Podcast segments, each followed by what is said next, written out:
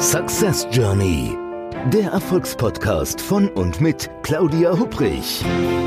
Damit Sie verstehen, warum manche Menschen anscheinend mühelos ihr Ziel erreichen, während andere noch mit mächtigen Stolpersteinen kämpfen. Hier erhalten Sie wichtige Impulse für Ihre erfolgreiche Zukunft. Ein herzliches Hallo und Willkommen zu einer neuen Episode des Podcasts Success Journey, dem Podcast mit Impulsen, wie Sie Ihre Ziele erreichen. Mein Name ist Claudia Hubrich und ich freue mich, dass Sie heute mit dabei sind. Ja, ich habe heute einen ganz, ganz, ganz spannenden Interviewpartner, Partnerin. Äh, ich freue mich ganz doll, dass sie heute dabei ist. Ich habe so überlegt, so bevor wir jetzt einen Podcast gestartet haben, wann ich sie das erste Mal getroffen habe. Und ich glaube, das war so, das ist ungefähr so zweieinhalb Jahre her. Es war im schönen Münchner Rationaltheater. Und äh, ja, ich war gerade fertig mit dem Vortrag, so richtig noch so gepusht, voller Adrenalin.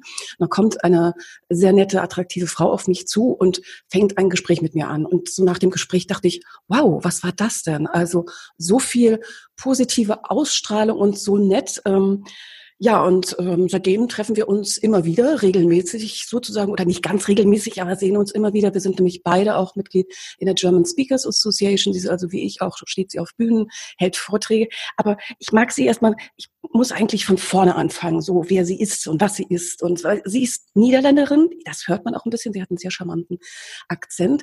Äh, sie ist aber nicht nur Niederländerin, sondern sie hat auch noch karibische Wurzeln und sie bewegt sich eigentlich so ihr ganzes Leben lang schon auf der Bühne mit Tanz und Musik und Schauspiel. Sie ist Eventmoderatorin, sie bildet ähm, Zumba-Trainer nicht nur in Deutschland, sondern in der ganzen weiten Welt auf. Ähm, sie hält Seminare, wie Leute ihre Bühnenpräsenz optimieren können und ja, und hat die positivste Lebenseinstellung, die ich, glaube ich, wirklich jeweils bei einem Mensch kennenlernen durfte. Also äh, genug über sie gesagt. Ich denke, sie soll selber ein bisschen von sich erzählen, preisgeben.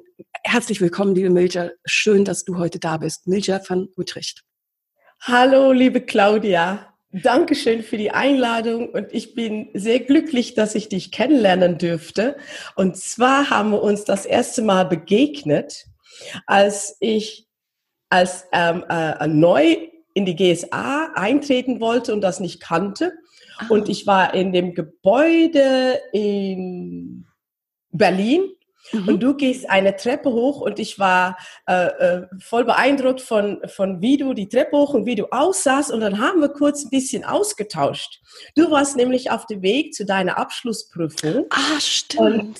Und, und da haben, haben wir schon, und dann, dann habe ich total bewundert, dass du vor deiner Abschlussprüfung so aufgeschlossen bist, um noch ein kurz ein Gespräch mit mir anzugehen, während wir uns gar nicht kannten. Und das hat mich dann schon, äh, da wusste ich, du bist ansprechbar und locker und offen.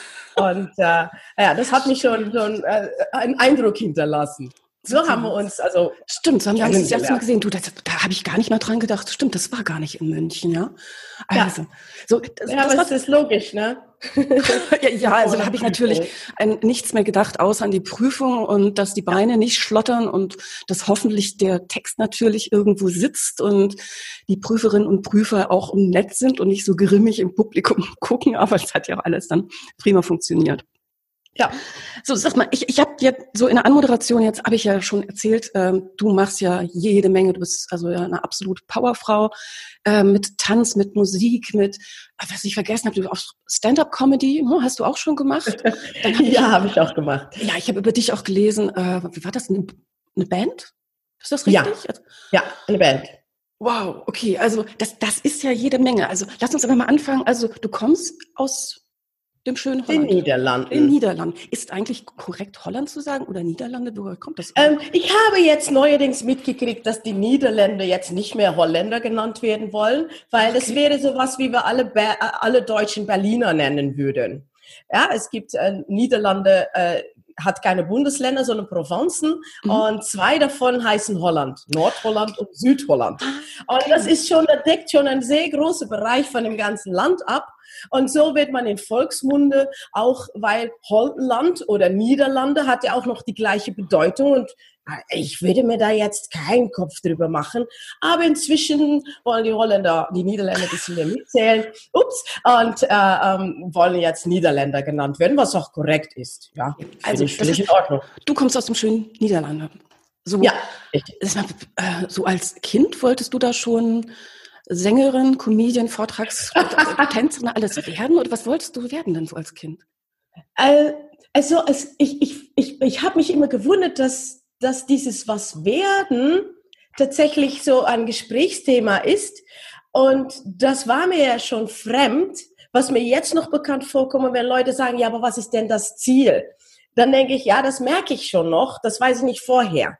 Was aber wohl klar war, ist, äh, dass ich mich eher kreativ äußere mhm. und dass ich immer diesen Gefühl, ich habe immer einen Tatendrang, das zu tun, was mir gerade liegt und was, was mir gut gelingt oder was geht. Auch wenn es dabei, wenn man schwieriges, äh, schwierige Momente überwinden muss. Und in der Schule war ich halt keine begabte Schülerin. Ich fand Lernstoff zu verarbeiten auf die Art, dass es angereicht wird, mhm. fand ich relativ schwierig. Und äh, es wurde mir quasi vorgegeben, ja, Milcha, mit ganz viel Mühe würdest du vielleicht die Haushaltsschule nicht mal schaffen. So. okay. so ungefähr war die Prognose. Und das habe ich mir natürlich nicht gefallen lassen. Ja. und äh, habe einfach immer große Mühe gegeben, um, um mehr zu schaffen als diese sogenannte Prognose. Und ähm, wo, wo ich merke, was mir sehr gut geht. Es war alles, was mit körperlich, Kreativität mhm. und Bewegung. Und so mhm. habe ich immer viel Sport gemacht, habe mich mit Tanz beschäftigt und auch mit Theaterspielen und, und äh, ja, kreative Berufe. Und so bin ich statt in in Lernberufe bin ich immer in diese körperliche, mhm. äh, kreative, ja, ähm, und so bin ich, ich habe dann Sport studiert, ähm, ich bin nicht stolz drauf, aber abgebrochen.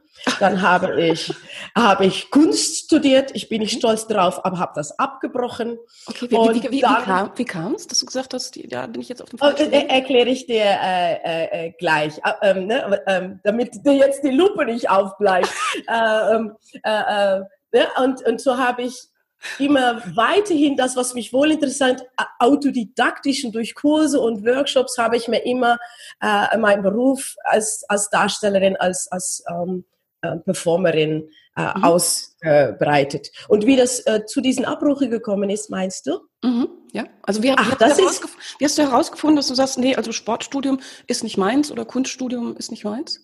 Das hat eine ganz andere Hintergrund und das ist, wenn du in der Ansage so schön gesagt hast, das ist eine Person, wovon du kennst kaum jemand mit einer positiveren Lebenseinstellung. Mhm. So was ähnliches hattest du gesagt. Mhm. Und das kann ich jetzt auch echt ähm, äh, unterstreichen. Mhm. Ja, ich, äh, ich lebe so, ich bin so, aber das war fast selbstverständlich nicht immer so. Okay. Und sogar einen sehr krassen, starken Unterschied. Das heißt, ich bin so positiv, weil ich weiß, wie es ist, um gar nicht positiv zu sein. Und okay, äh, in meiner in meiner Jugendzeit ähm, war ich tiefst, sagen wir mal, unglücklich. Mhm. Und ähm, ich war auch geschadet. Und wenn du mich gefragt hast oder wenn Leute sagen, das gibt's Glück, dann habe ich gedacht, pff, das denken die sich alle nur aus. Das gibt's nicht. Ich habe nur immer gedacht, ich kann es mal eine Chance geben fürs Fall, dass es trotzdem noch irgendwie auftaucht. Aber ja, und wenn das Leben zum Leiden gedacht ist, dann mache ich einfach das Beste raus. Also da so eine okay. Überlebensstrategie war, also mein Glück tatsächlich ähm, ähm, körperlich tätig zu sein und äh, Dinge zu tun, die mich ähm, äh, ähm, die nicht nur den Kopf belasten. Mhm. Ja, das war mhm. sehr gut. Also mhm. Sport war gut, nur in dem Sportstudium ähm, erst dann auch noch ein Ende der Pubertät und dann so stark unglücklich und ich war, ich war sehr sportlich, aber ich war nicht so geschickt. Das war, das war voll, das war, war witzig. Ich, ich habe da mitgemacht in die Schule. Das war super cool. Ne? Alle Sportarten. Aber ja, mit dem Ball. Und dann konnte ich wohl hinter dem Ball hier rennen, aber dann geht der Ball die andere Richtung. Und da musste man schwimmen, aber das konnte ich nicht so gut. Bin fast abgesoffen. Also es war, ich war halt nicht so das Talent. Und ich glaube, dass das auch zu tun hatte mit mit meinem Gefühl, mein mangelndes Selbstwertgefühl, mhm. ich kann das nicht, ähm, ich bin nicht gut genug. Und dann habe ich das auch ständig um mich herum bestätigt und die Bestätigungen abgeholt. Irgendwann war ich so verletzt, dass ich dachte, wenn ich lebendig von der Schule muss, dann besser jetzt aufhören, weil ich irgendwie die Rippen schon gebrochen hatte. Ne? Und äh, ja, also es ist ja auch irgendwie gemein, so. oder? Wenn andere Leute einem so erzählen, also was man alles so nicht kann oder so Prognosen ja. für einen treffen. Vor allen Dingen am besten, also am schlimmsten finde ich es immer noch, wenn es dann Prognosen sind, die man eigentlich gar nicht angefordert hat.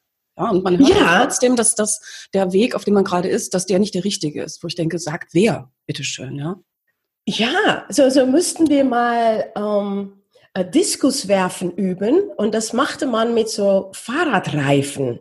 Okay. Ja, also in Holland nehmen natürlich Fahrradreifen, da kann man so ein bisschen mit schleudern. Und dann habe ich geschleudert und dann muss ja. man dann zielen und dann holt man aus und ich habe geworfen und Volltreffer, aber das war die Schülerin neben mich. Ouch. Ja, das war ganz schlimm. Und die ganze Gruppe hat gesagt, ach du Schande, warum passt du nicht auf? Warum stellst du dich dann auch neben Milcha?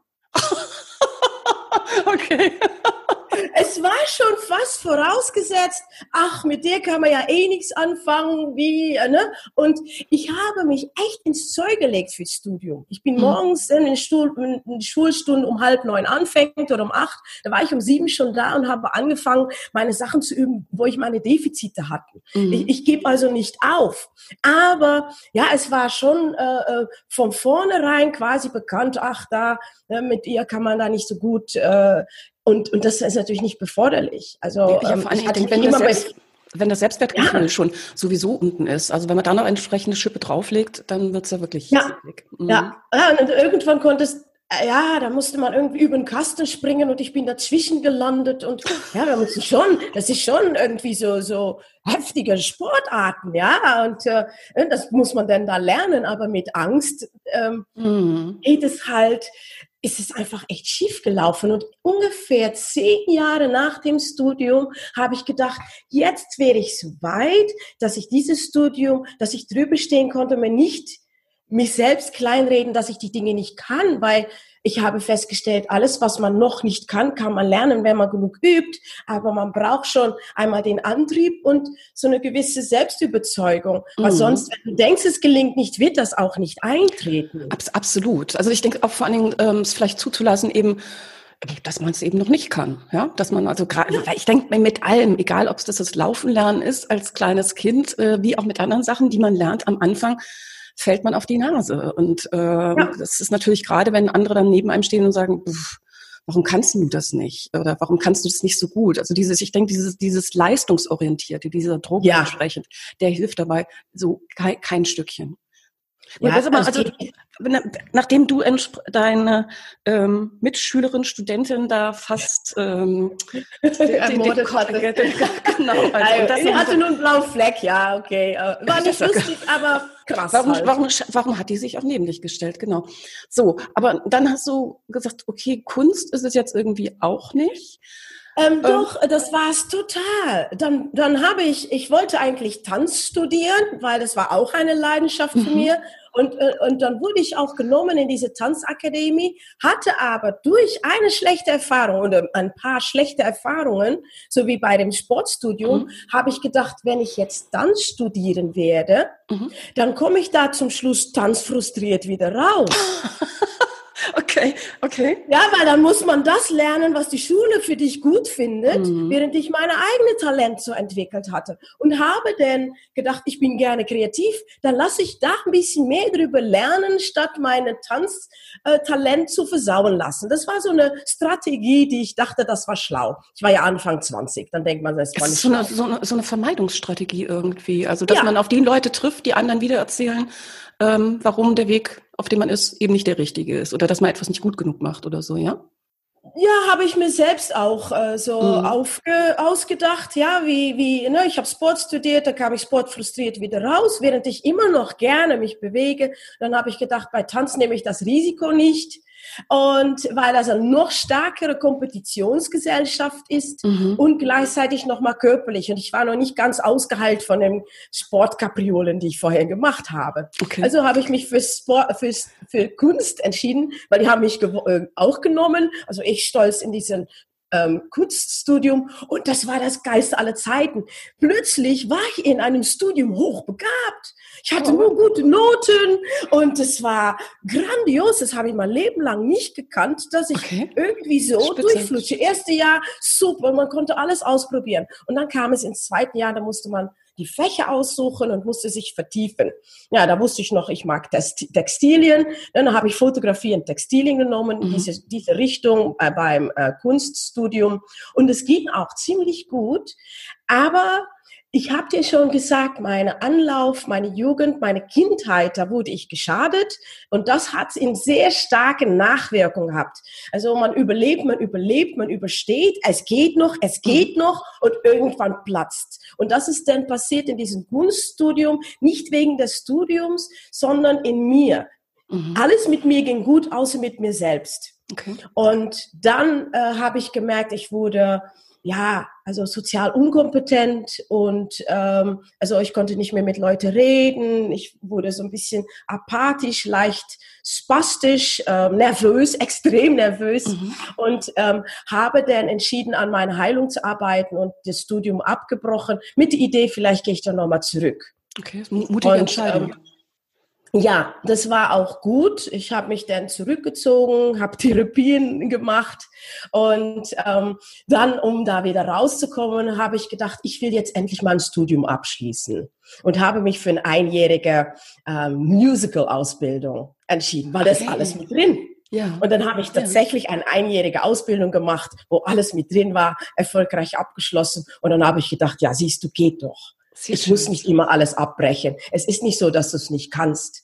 Ja, und, und so, ja, jetzt haben wir den Schleifen wieder rum. Okay. Äh, äh ja. So, wieder, hast du denn dann so danach so Musicals entsprechend gesungen, getanzt und sowas?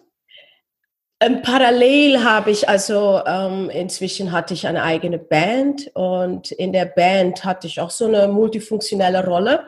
Ähm, es ist eine brasilianische Perkussionsgruppe Okay. Äh, bestehend aus Niederländer, Deutschen und anderen mhm. Ausländern. Äh, und äh, ähm, wir haben viel getourt, wir hatten mehr, sagen wir, 120 Auftritte im Jahr. Mhm. Und damit war ich ziemlich gut ausgelastet und ja. konnte als Künstlerin neben anderen Tätigkeiten ziemlich gut leben. Und ähm, auch diese Geschichten mit Musical, das ist so ein Febel aus der Kindheit. Aber bei diesen Auditionen, also Castings, die man ja. da machen muss, ja. habe ich mich auch wieder immer einschüchtern lassen.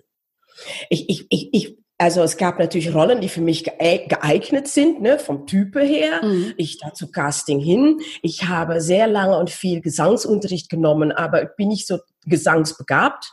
Ja, ähm, aber ähm, auch tanzen ähm, kann ich eigentlich gut. Mhm. Aber wenn die da irgendwie kommen mit Déjà Play, Flip Play und all diese Dinge, die ich nicht unbedingt als Grundlage gelernt habe, mhm. dann habe ich einfach versucht, das auf eine schlechte Art und Weise nachzumachen, statt das zu zeigen, was ich gut kann. Das habe ich hinterher verstanden.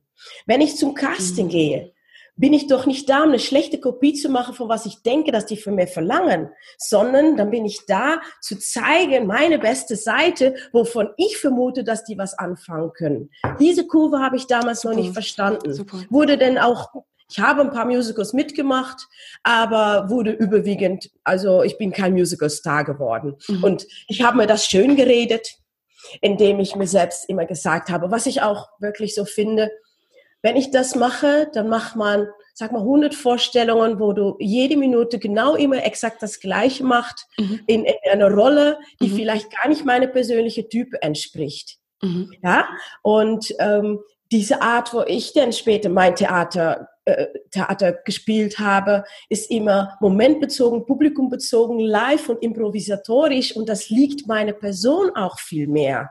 Und insofern ähm, könnte ich mir vorstellen, dass es mir nicht mal so erfüllt hätte, in einem Musical immer exakt das Gleiche zu müssen an der gleichen Stelle. Und mhm. ich, ich bewundere Leute, die das machen und gut können, aber da liegt nicht meine starke Fähigkeit und bin auch froh, dass ich das nicht nachgejagt habe als etwas, was ich können muss weil jetzt andere Fähigkeiten mir mein, in meinem Job und in meinem Lebenslauf sehr bereichert haben, diese Spontanität ausüben zu können und im Moment da zu sein und äh, ja, da, das sind jetzt eher meine Stärken.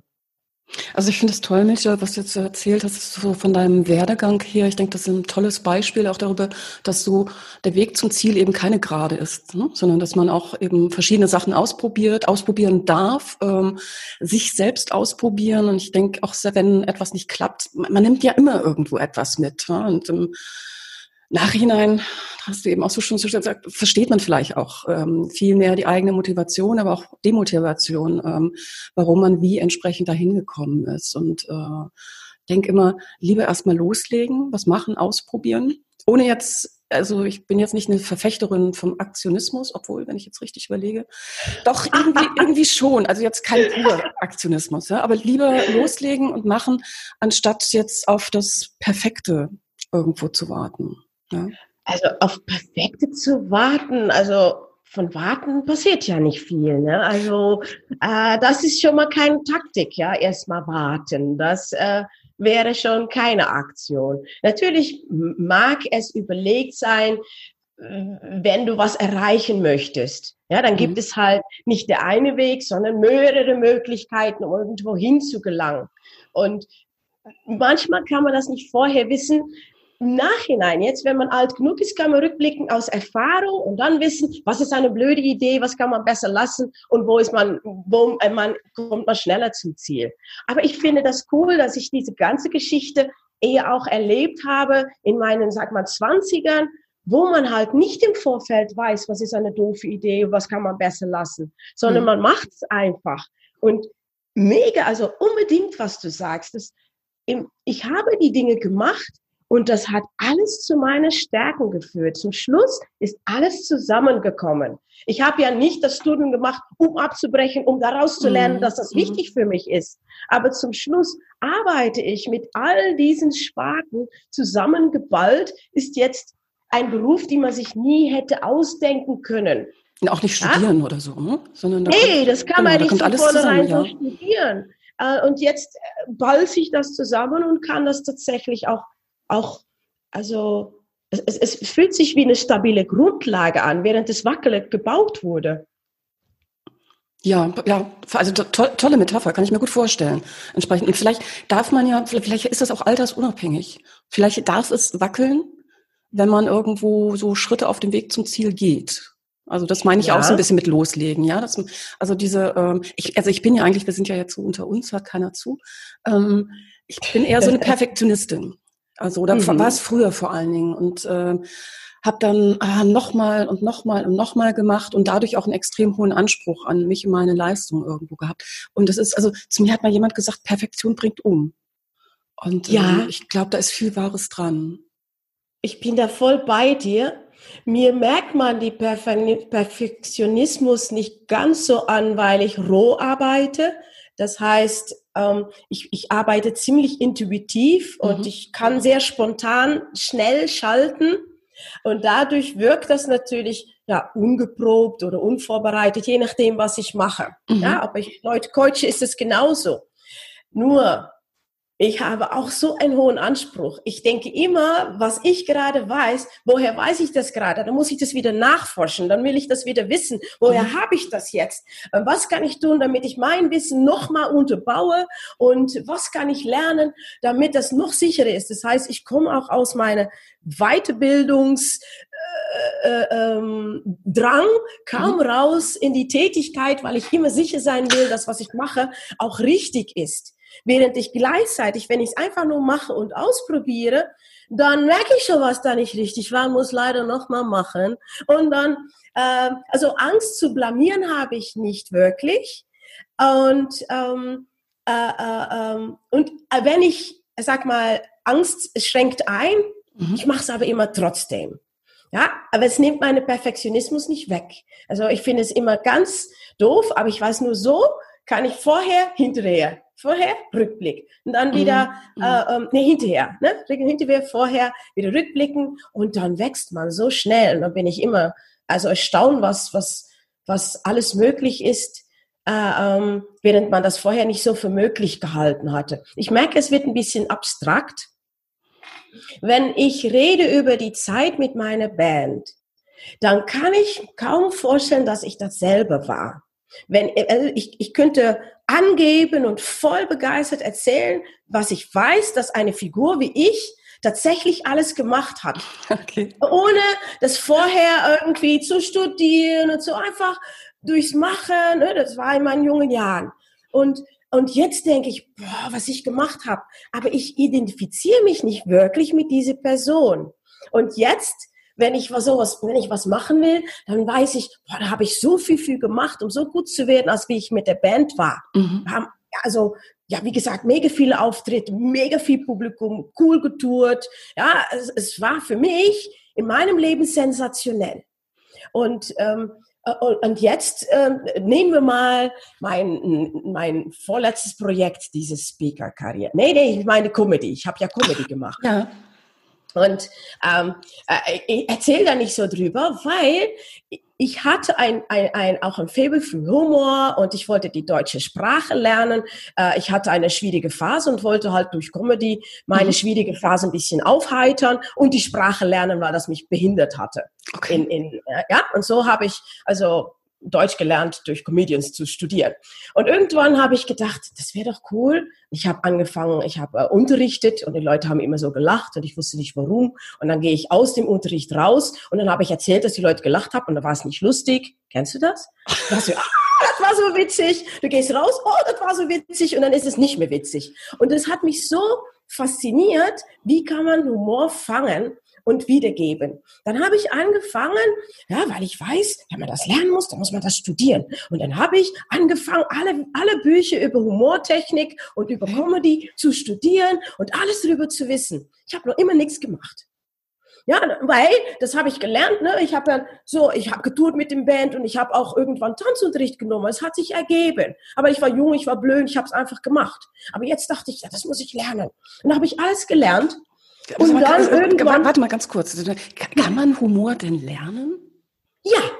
Kann man? Antwort ist ja. Ja, super. Weil, weil ich, ich frage dich deswegen, weil, also wir stehen ja beide ähm, auf immer wieder auf Bühnen und mit Vorträgen, da ist auch was Humoristisches drin. Aber als ich jetzt so ein bisschen im, im Netz auch gestöbert habe über dich und dann äh, gibt es einige ähm, Trailer oder beziehungsweise kurze Videos, wo du ja wirklich Stand-up-Comedy machst. Ne? Ja. Da muss ich ja. sagen, da, ja, ich habe jetzt auch kein Problem, ja, natürlich, natürlich habe ich kein Problem, vor so und so vielen Leuten irgendwo zu stehen. Aber dieses äh, humoristische und dann noch dieses spontane, da ziehe ich also ganz tief meinen Hut vor und dachte so, boah, was die Milja da macht, das könnte ich jetzt nicht. Aber du sagst, das kann man, kann man lernen. Also das war eine gelernte Fähigkeit. Das ist nicht, dass ich das kann. Also wenn du mich jetzt sagst, mach mal Comedy, mhm. dann mhm. funktioniert das nicht. Äh, ähm, also Comedy machen, also das ist, das wird so spontan, aber man studiert das. Also äh, natürlich gibt es dann manchmal in einem Moment eine Komik, aber zum Schluss eine Pointe soll gesetzt sein, sonst funktioniert er nicht. Okay. Und das sind Techniken. Und was, was es bei mir schon wohl noch nachhaltig bewirkt hat, ist, dass diese Denkmuster, die man machen kann, um Humor zu kreieren, mhm. bei mir aktiviert sind. Und ich muss aufpassen, dass die nicht offen sind, wenn ich die nicht brauche. Ja, ich höre mhm. immer Wortspiele oder eine witzige Gelegenheit irgendwie einzuhaken. Das macht immer noch keine Comedy-Nummer. Okay. Und was, was, also ich habe dann angefangen, das Comedy zu studieren und meinte, ich hätte es verstanden, aber bis du dann selbst auf der Bühne stehst und das machst, das ist so hart. Ich habe mich noch nie so nackig gefühlt. Mhm, das kann ich mir gut so vorstellen. So nackig ja. gefühlt. Ja. Und ähm, das war die beste Lernschule, was ich gemacht habe. Einfach auf die Bühne zu gehen, etwas vorbereitet zu haben, von vorher kein Clou hat, wie es ankommt, mhm. wissen im Kern, irgendwie findest du es wenigstens selber witzig Okay. Ist ja voll peinlich, wirklich. Also es war auch eine Art von peinlich. Zum Schluss, ich war so neugierig, was passiert. Weißt du, wenn ich zu einem Berg gucke, weißt du nicht, was an der anderen Seite Natürlich. ist, weil ich sehe den mhm. Berg. Mhm. Und ich war so neugierig, ich denke, wenn ich nur klettere, klettere, klettere, irgendwann bin ich hoch genug, damit ich wenigstens über den Berg schauen kann. Und dann schaue ich schon, was passiert. Und das habe ich gemacht. Aber Ich habe gemerkt, also wenn man das machen möchte, dann würde mein Leben ganz anders aussehen. Und mhm. dafür müsste ich Dinge offen bringen, die es mir nicht wert sind. Mhm. Also dann könnte ich jeden Tag mich hinsetzen und ich weiß nicht, wie viele Pointe zu schreiben. Ich müsste, ähm, und das ist nichts dagegen, aber so möchte ich meinen Tag nicht gestalten. Außerdem will ich mein Kind irgendwie gesund erziehen und nicht irgendwie alles, was er sagt, auf eine Waage legen und daraus ein Ding basteln. was teilweise auch passiert ist. Und mir war es wichtiger, irgendwann habe ich gemerkt, ich stehe hier, ich gebe mich bloß, aber nicht wirklich meine wahres Ich. Und das ist der Grund, warum ich mhm. auf Speaking übergegangen bin. Mhm. Dass ich eher auf der Suche bin, was möchte ich wirklich Menschen mitgeben als Bereicherung. Und äh, Humor ist gut, aber es ist für mich nicht äh, der Zweck, es ist das Mittel. Ja, und, ähm, und wenn ich als Comedian auf der Bühne stehe, ist, ist, ist der Humor schon das Mittel, ist auch das Zweck. Ja, Humor um Humor. Und da wird einfach von dir verlangt, sag mal, alle 20 Sekunden eine Pointe, einen Lacher zu bringen, habe ich auch irgendwann auch geschafft und ich habe genug Material, um, um das einfach zu liefern. Aber ähm, dann geht es nicht mehr unbedingt, und das will ich jetzt nicht widersprechen, weil es gibt so gute Comedies mit gutem Inhalt, aber so viel habe ich dann, ja, ich habe dann irgendwann das hinter mir gelassen und habe mich mhm. auf Speaking fokussiert, weil man dann da mehr den Inhalt transportiert. Und wenn ich das zufällig auf humorartige Weise mache, ist das ein Plus, aber kein Muss. Mhm. Verstehe ich. Also was, was ich jetzt so ganz faszinierend irgendwo finde, wenn ich dir zuhöre, ist aber dieses wirklich auch Dinge zu machen. Du hast eben so schön gesagt, Mensch, da habe ich mich total nackig auf der Bühne gefühlt.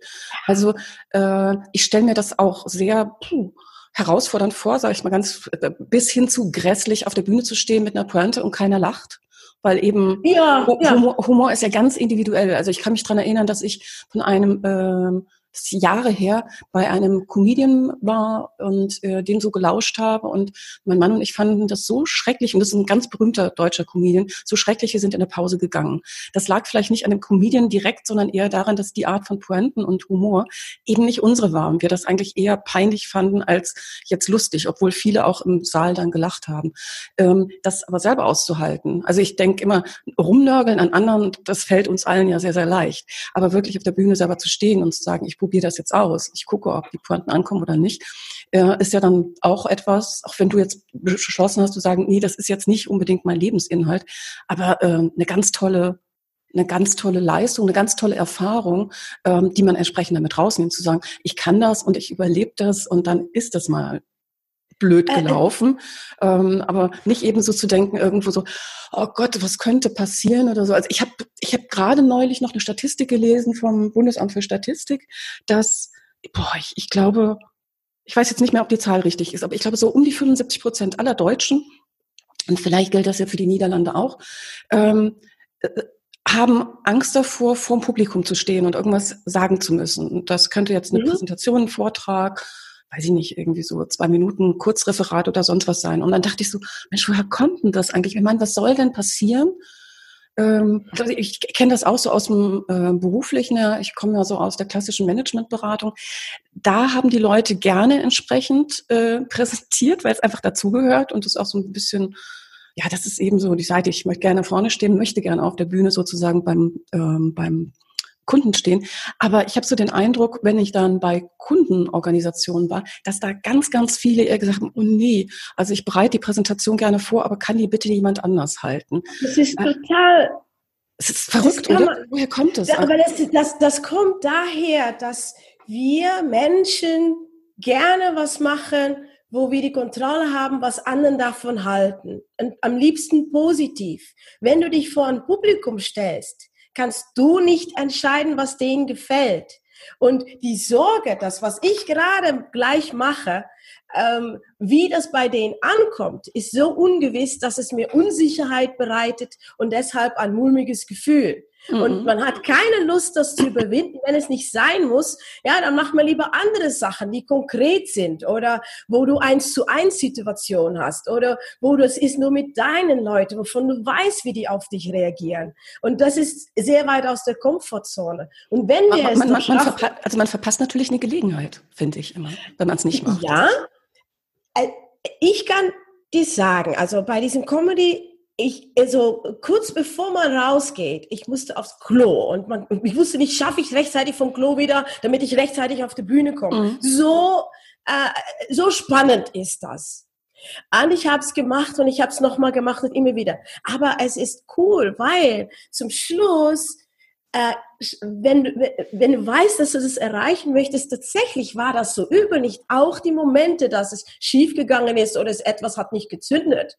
Ähm, äh, ähm, bei mir ist es immer so, die haben auch oft gemacht, ja, weil, weil die sich zu nahe getreten fühlen äh, durch meinen Humor mhm. oder sowas. Mhm. Ja, und äh, auch das auszuhalten, hat mich wirklich stark gemacht. Das ist tatsächlich zum Schluss, kann ich immer noch in den Spiegel gucken und mich selbst treu sein. Und draußen auf der Straße kommt keiner und denkt, boah, du hast auf der Bühne das gemacht und jetzt, jetzt geht es mir so und so. Das ist, das passiert nicht. Ja, und auch wenn in dem Moment, wenn du vor Leuten sprichst und du kannst die Mimike nicht deuten, hat es nicht unbedingt äh, damit zu tun, dass die was Schlimmes von dir halten. Das ist unsere Projektion. Und Ganz wenn richtig. ich, also ich habe gelernt, nicht zu projizieren, wie jemand guckt, ob wenn es mir nicht gefällt, wie der Blick gerade ist. Also ich, dann, wenn jemand gerade so guckt, dass es mich verunsichert, dann geht bei mir im Kopf, das kannst du dich als Tipp merken, ach, das ist ja schade. Und dann habe ich ein paar Beispiele. Einmal ist zum Beispiel, ah, das tut mir leid, da ist gerade heute die Katze gestorben. Ja, also nicht, das ist nicht nett. Oder, ähm, oh, das ist, oh, der hat gerade Bauchweh. Das ist ja tapfer, dass er trotzdem noch hier sitzt. Das, Damit ist, das, das, das ist ein guter Impuls, ja, genau. Also ja? Ist, es kann ja, es kann ja ein ganz anderer Grund sein. Ja, weil also, ich kann natürlich, ich würde mir doch selbst einbilden, dass es gerade ist, weil ich irgendwas gesagt habe und diese Person hat sich das ausgesucht, das anders auszulegen, als ich in dem Moment gemeint habe.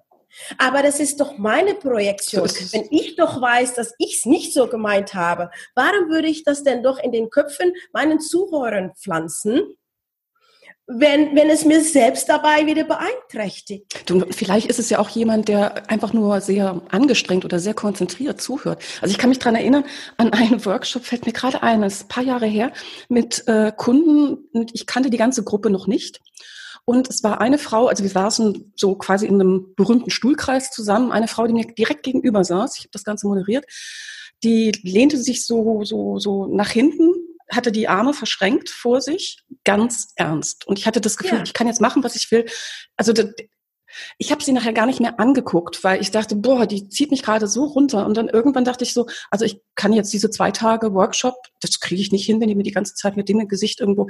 Ich frage sie einfach und bin dann tatsächlich hin in der Pause und habe gesagt, entschuldigen Sie, darf ich Sie mal was fragen? Und äh, gibt es irgendwas so, was was wir hier ändern, was wir verbessern können, sonst was. Und dann meint sie so, nee, alles prima. Wie kommen Sie denn da drauf? Und dann sagt sie so, ich habe das so interpretiert, gerade so aus ihrer Körperhaltung, Mimik, Gestik allem. Und dann lachte sie und sagte, um Gottes Willen, jetzt ist schon wieder passiert. Das passiert mir häufig immer dann, wenn ich ganz angestrengt zuhöre. Dann denken die Leute, dass ich eigentlich das, was mein Gegenüber sagt, ablehne. Aber das ist gar nicht so. Und äh, wo ich dachte, meine Güte, ich bin, also ich war so froh, dass ich sie gefragt habe und nicht ja. zwei Tage lang mich durch den Workshop irgendwo durchgequält habe, weil ansonsten bist du ja auch irgendwo dann in so einer Ecke, ähm, also dass du, also so Kopfkino läuft ja dann, ne? Zu sagen, wer weiß, was mein Gegenüber von mir denkt. Und, Aber es äh, wäre doch gleichzeitig, stell dir vor, wenn sie wohl das alles gedacht hat. Was wäre dann da der Unterschied? Jetzt hast du die Bestätigung, das ist ja toll, kannst du mitnehmen für jeden andere Erfahrung, ja? wie heute Bauchweh oder ne? mhm, ne? es, muss mhm. Äh, bitte keine Tiere da, äh, ne? aber ähm, nur stell dir vor, dass sie wirklich nachdenklich gewesen wäre und es sich äh, zum Denken angeregt hatte und sie hätte eine Meinung. Was wäre denn da der große Unterschied? Und da kommt wieder diese innere Angst wie vor Ablehnung und man möchte Anerkennung und darum mhm. macht man das. Aber wenn diese Person doch tatsächlich die ganze Zeit aufmerksam zuhört, mit was für Mimik denn auch und was immer die denkt, dann hat die das aufgenommen, weil oft regen wir auch an, wenn es jemand abtickt, wenn, wenn, wenn es dich nervt, wenn es dich stört, dann kommt es auch an. Und mhm. dann hast du auch was in Wege geleitet. Und zum Beispiel, du bist bei diesem Comedian, wo es euch einfach nicht gefallen hat, gegangen. Das, das könnte diesem Comedian recht sein, weil er macht es doch für den, den es gefällt. Jetzt könnte er hergehen und denken, was kann ich tun, damit es wenigstens Claudia und ihr Mann noch gefällt. Mhm. Kann er machen, muss diese Comedian gar nicht machen, genau. weil der weiß, die ganze Bude äh, gefällt. Und da soll er sich nicht drum kümmern, dass es mal auch jemand nicht sein Geschmack ist oder nicht zum Tagesform passt. Und das, und, das, ist, das, ist, das ist ja auch etwas, du, ähm, nicht nur für Comedians. Also vielleicht auch von den Menschen, die uns gerade so zuhören, sich einfach mal so zu überlegen, ähm, wie, wie reagiere ich oder wie agiere ich? So, wie agiere, aber auch reagiere ich, ja. wenn ich sage, ich muss nicht jedem gefallen. Und das, was ich mache, das muss auch nicht jedem gefallen. Aber wäre schon schön, das ne? Ist, na, na, ja, ja, ich glaube aber, dass, der, dass dieser Gedanke äh, zu wahnsinnigem Stress bringt. Ja, und sagen, ja. bin ich jetzt gut genug? Ja. Äh, liebt ihr mich alle? Sondern ja, so ab und an mal so ein bisschen sagen, nee, ich, es, es muss für mich passen, ja, dieser Weg. Ja. Und wenn dann auch die Leute kommen und sagen, naja, also ob du da die, was hast du gesagt, die Hauswirtschaftsschule, also ob du das schaffst oder ob aus dir wirklich jetzt eine tolle Sportskanone irgendwie oder berühmtes, was auch immer wird, also zu sagen, nee, ich mache das, was ich gerade mache und das versuche ich auch gut zu machen, äh, aber dann entsprechend so in dieses Authentische reinzugehen, zu sagen, ja, und dann steht vielleicht jemand auch mal auf. Ähm, dann bin ich in einem Saal vielleicht auf der Bühne, vielleicht aber auch auf der Bühne des Lebens. Das muss jetzt nicht nur die richtige Bühne so sein. Und dann fehlen vielleicht auch mal, also dann gibt's auch mal ein paar leere Stühle. Ähm, aber sich zu überlegen, wenn ich das, was ich wirklich mache, wofür ich stehe, was ich gerne mache, was ich auch, wo ich denke, das mache ich gut, ähm, ich denke, das ist befreiend. Das dann wirklich auch zu machen und zu sagen, ja, und dann gibt's Leute, die finden es doof. Ähm, das ist deren gutes Recht, das passt dann irgendwo auch. Ja, ja. Ich habe so, so, ja. so zum, zum Schluss, ich habe so eine Frage an dich. Du hast ja gesagt, so ähm, Kindheit oder auch Pubertät entsprechend, dass du eher so, so vielleicht das Gegenteil von jetzt. Also von, war es so eher diese negative Einstellung entsprechend so im mm. Rückblick, ähm, ja. Mhm. ja, oder also ich weiß.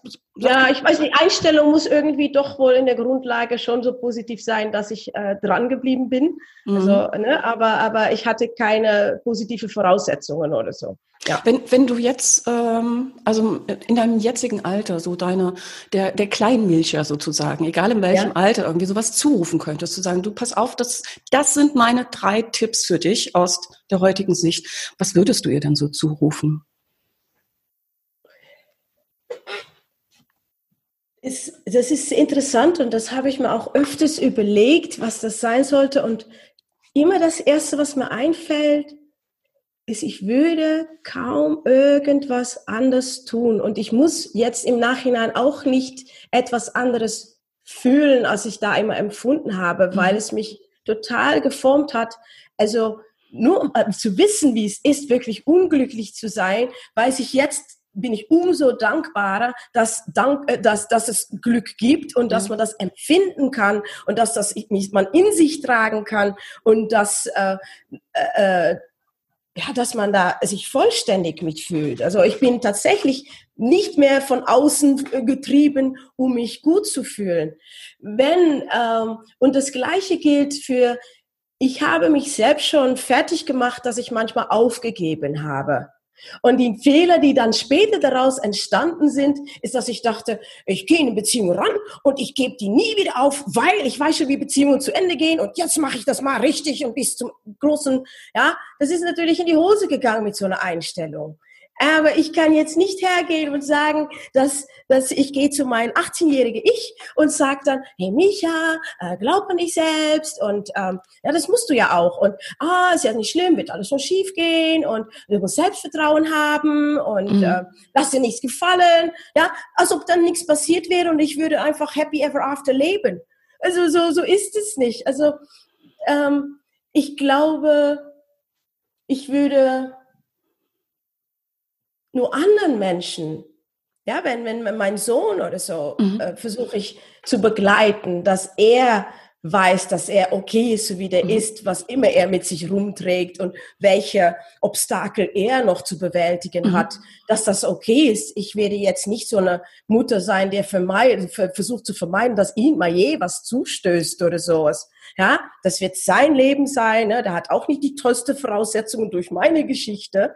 Und so wie ich meine Geschichte bekommen habe von meinen mhm, Eltern, mhm, äh, das sind jetzt keine drei Tipps, aber das ist so, so wie meine Gedanken jetzt gesteuert sind, dass, dass äh, wenn wenn etwas nicht so läuft, so wie du dir das selbst vorgestellt hast, dann schau immer, umarme das und schau, was man damit machen kann. Was bringt es dir? Und wenn du es nicht möchtest, tja, dann, also als ich unglücklich war, dann habe ich irgendwann wirklich gedacht, ja, willst du das jetzt oder reicht das so?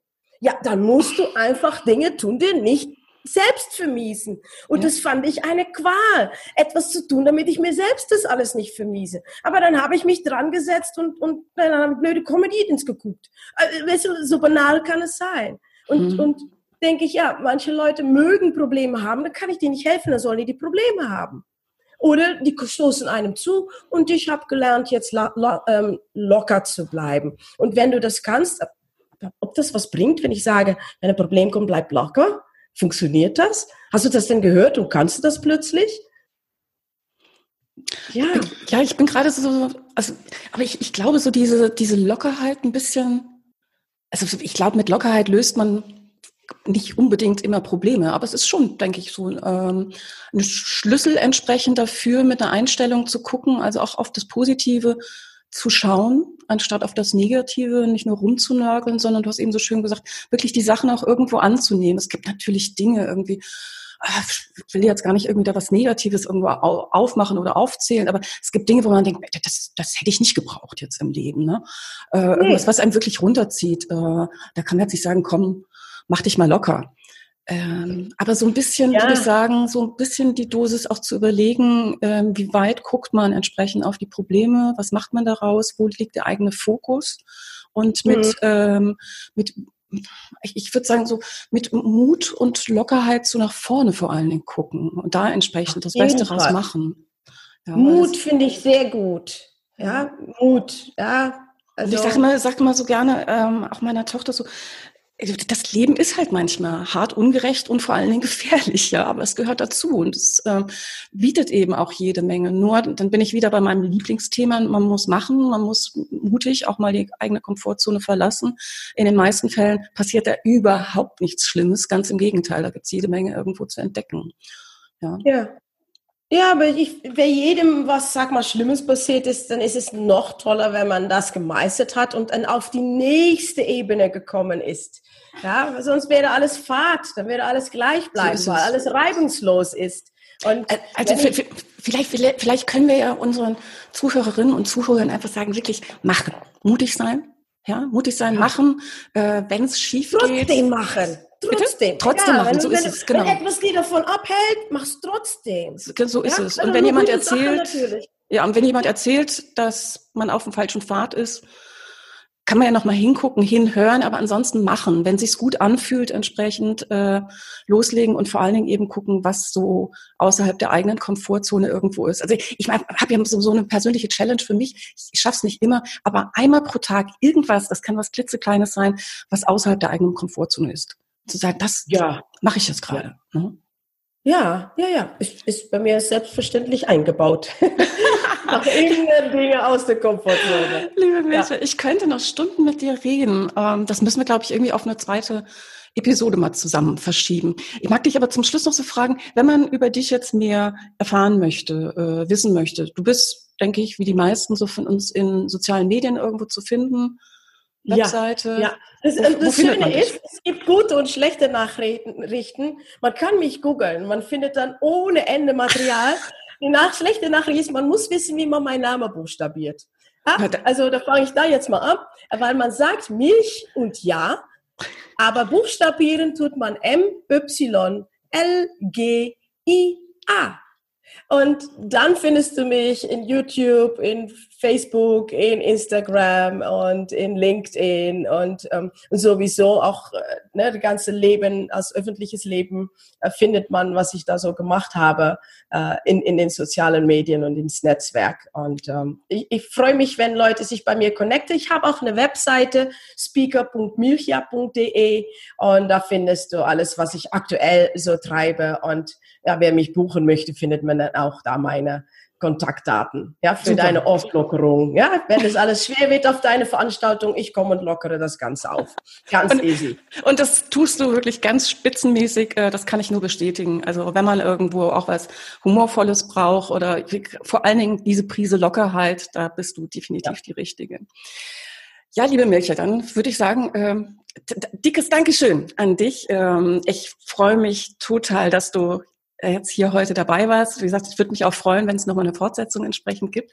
Aber ich mag heute erstmal Danke dir sagen und ähm, ja, bleib vor allen Dingen so, wie du bist und vor allen Dingen locker, ja? Es war mein größtes Vergnügen. Danke, danke, liebe Claudia. Sehr vielen, gerne. Vielen Dank. Ja, und dann möchte ich mich auch bei Ihnen heute bedanken, dass Sie wieder mit dabei waren. Ich hoffe, dass Sie den einen oder anderen Impuls mitgenommen haben. Bleiben Sie auf jeden Fall locker. Gucken Sie mal, was auf der anderen Seite von dem Rand der Komfortzone, was da so alles schlummert zum Entdecken. Ähm, machen Sie es gut, aber machen Sie es bald und viel Erfolg dabei. Ihre Claudia Hubrich. Success Journey. Der Erfolgspodcast von und mit Claudia Hubrich. Claudia Hubrich ist Managementberaterin, Business Coach und Managing Partner von Consulting at Work. Sie berät seit mehr als 20 Jahren Menschen und Unternehmen, die sich entweder in Veränderungsprozessen befinden oder sich in solchen befinden wollen. In ihren Vorträgen, Coachings und Workshops gibt sie Impulse für mehr Klarheit, Motivation und Umsetzungskompetenz damit Sie das kleine oder große Stück Veränderung erreichen, welches Sie sich wünschen. Und kostenlose Impulse, wie Sie an Ihr Ziel gelangen, finden Sie auch unter www.claudia-hubrich.com. Schauen Sie gleich vorbei.